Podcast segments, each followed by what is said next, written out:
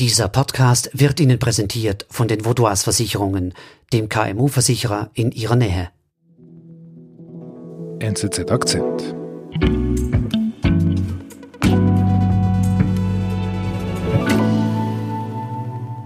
Russian opposition leader Alexei Navalny has spoken out for the first time since he was poisoned. Navalny posted a picture Navalny on his selbst Instagram. hat das Foto auf seinem Instagram-Account veröffentlicht. In einem Text neben dem Bild schreibt er, er könne seit Montag wieder eigenständig atmen. Это Навальный. Очень понравилось. Удивительный, недооцененный многими процесс.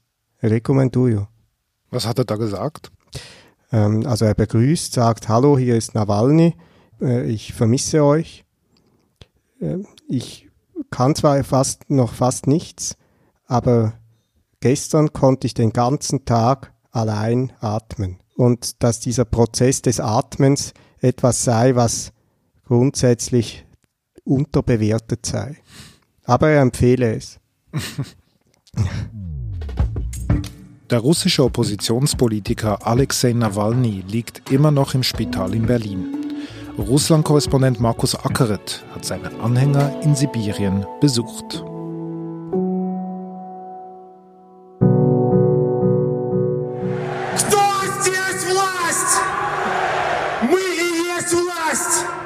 Alexei Nawalny ist ein 44-jähriger Jurist aus Moskau.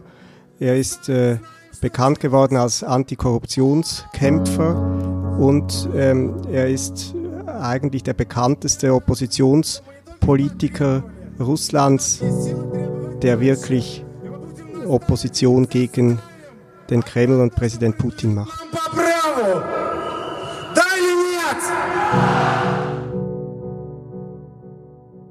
Und äh, er wurde Ende August vergiftet, wurde nach Berlin transportiert und äh, wird jetzt dort von dieser Erkrankung geheilt.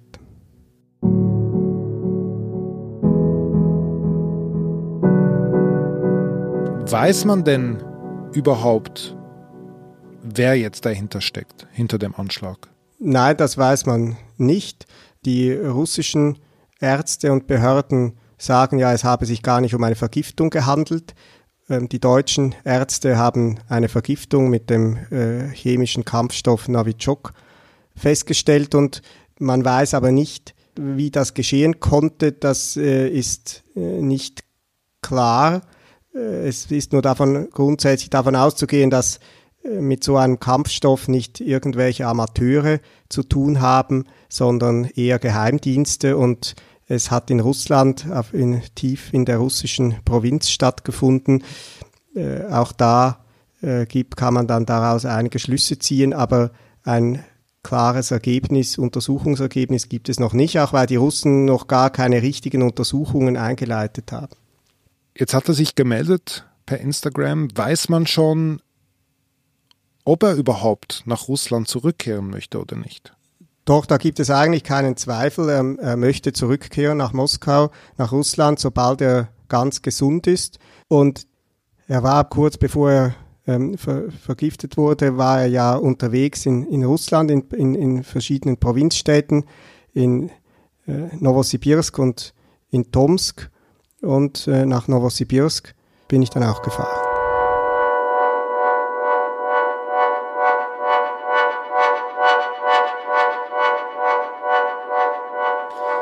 Novosibirsk, das tönt nach einer Stadt, die weit, also sehr weit entfernt liegt.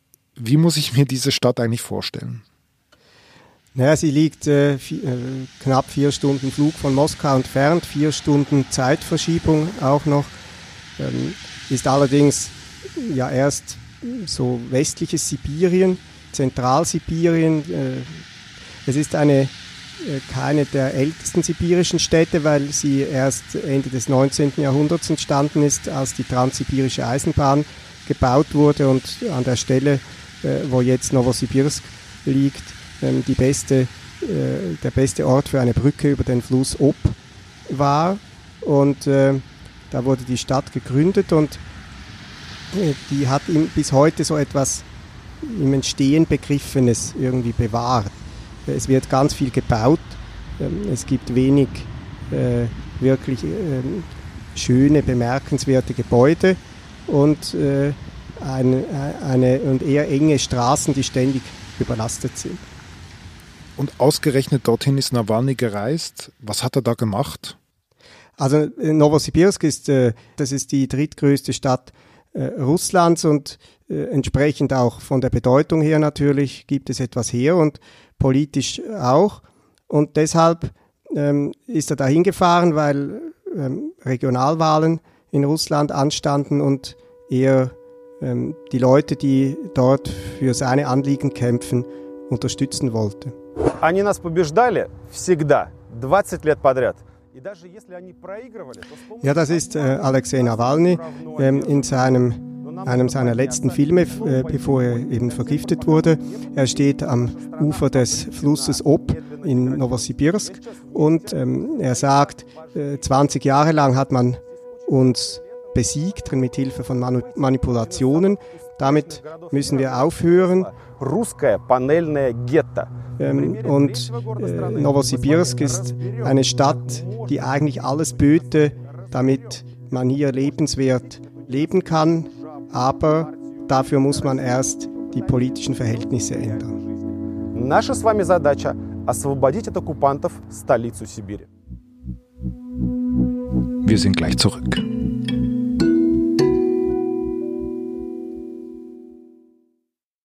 Sie, Ihre Mitarbeitenden und Ihr Unternehmen sind jeden Tag auf einen verlässlichen Partner angewiesen.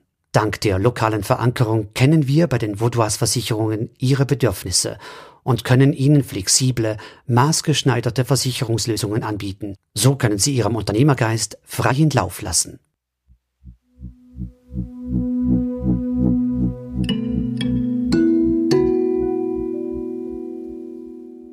Nawalny war also in Sibirien kurz vor der Vergiftung, um dort äh, Lokalpolitik zu machen. Macht er das generell? Macht er das alleine oder hat er Mitstreiter?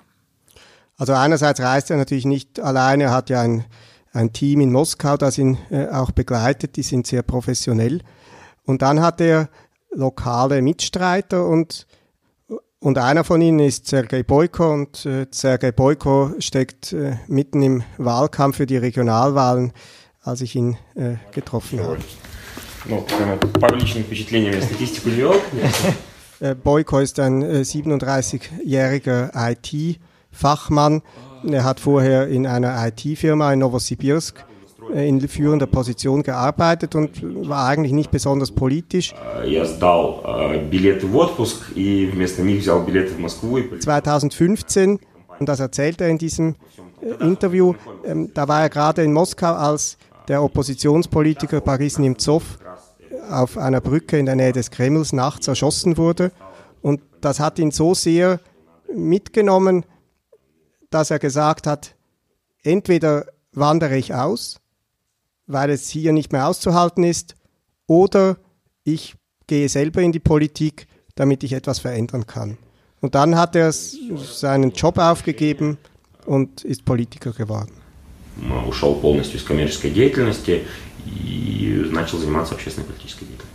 Das führt mich jetzt gleich zur Frage, was ist denn quasi das, das Ziel von Sergei Boyko und letztlich auch von Nawalny bei ihrem politischen Kampf in Novosibirsk selber?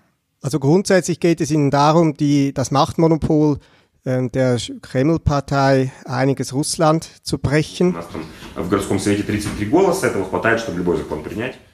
Da sagt er, dass die Wahl in Novosibirsk auch ein Signal sein kann für die Duma-Wahlen im nächsten Jahr, also auf äh, nationaler Ebene, die Parlamentswahlen in Russland, weil es natürlich ein Zeichen ist, wenn in, eben in der drittgrößten Stadt äh, Russlands es gelingt, äh, der Staatspartei äh, und, und ihren Politikern die Macht zu entreißen, beziehungsweise ihnen es schwerer zu machen, zu, einfach durchzuregieren, dann ist das natürlich auch ein Signal an, die, an, den, an das gesamte Land, an die gesamte Politik in Russland.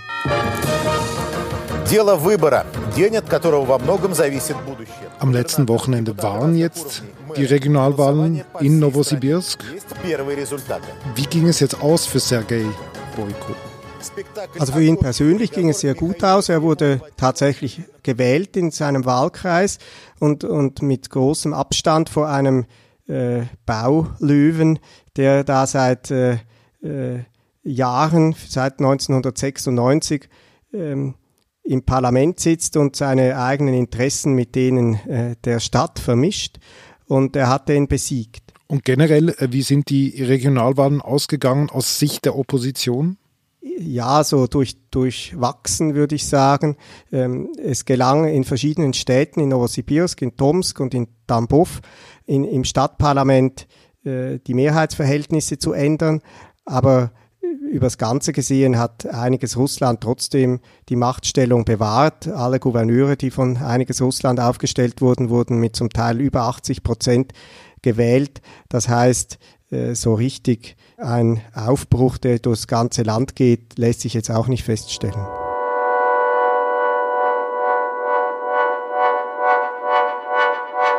Du sagst, es ist ein durchzogenes Resultat für die Opposition der Oppositionsführer, der liegt im Spital in Berlin in der Charité. Aber Nawalny ist ja jetzt sowas wie ein, ein Märtyrer. Er hat einen heftigen Anschlag überlebt. Ähm, das könnte ihm doch sowas wie eine neue Aura geben, wenn er dann zurückkommt. Was denkst du, was passiert mit seiner Popularität? Ich glaube nicht, dass es so viel heißen wird für seine Popularität, weil er weiterhin der Ausgestoßene der russischen Politik bleiben wird. Äh, es wird nicht plötzlich so sein, äh, dass die offizielle Politik ihn quasi in den Arm nimmt und sagt, mit dir ist etwas Schreckliches passiert und äh, wir nehmen dich jetzt quasi in die Politik so auf als, als akzeptierten Gegner, sondern er ist jemand, den es eigentlich aus Sicht des Kremls in der Politik gar nicht geben dürfte. Und daran ändert sich auch nichts, obwohl das passiert ist. Hinzu kommt, dass in Russland sehr viele Leute daran Zweifel haben, was wirklich passiert ist. Und das ist natürlich so, es gibt viele Verschwörungstheorien, dass vielleicht auch er das selber inszeniert haben könnte, um seine Popularität zu steigern. Äh, es gibt äh, alle möglichen Gerüchte und die werden wahrscheinlich gerade auch, wenn er zurückkommt, von seinen Gegnern erst recht bewirtschaftet werden und das wird seine Sache nicht einfacher machen.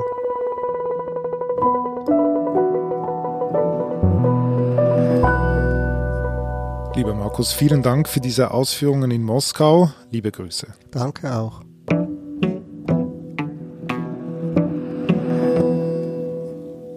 Das war unser Akzent. Unsere Folgen werden von Olga Scheer Benedikt Hofer und Boas Ruh produziert. Ich bin David Vogel. Bis bald.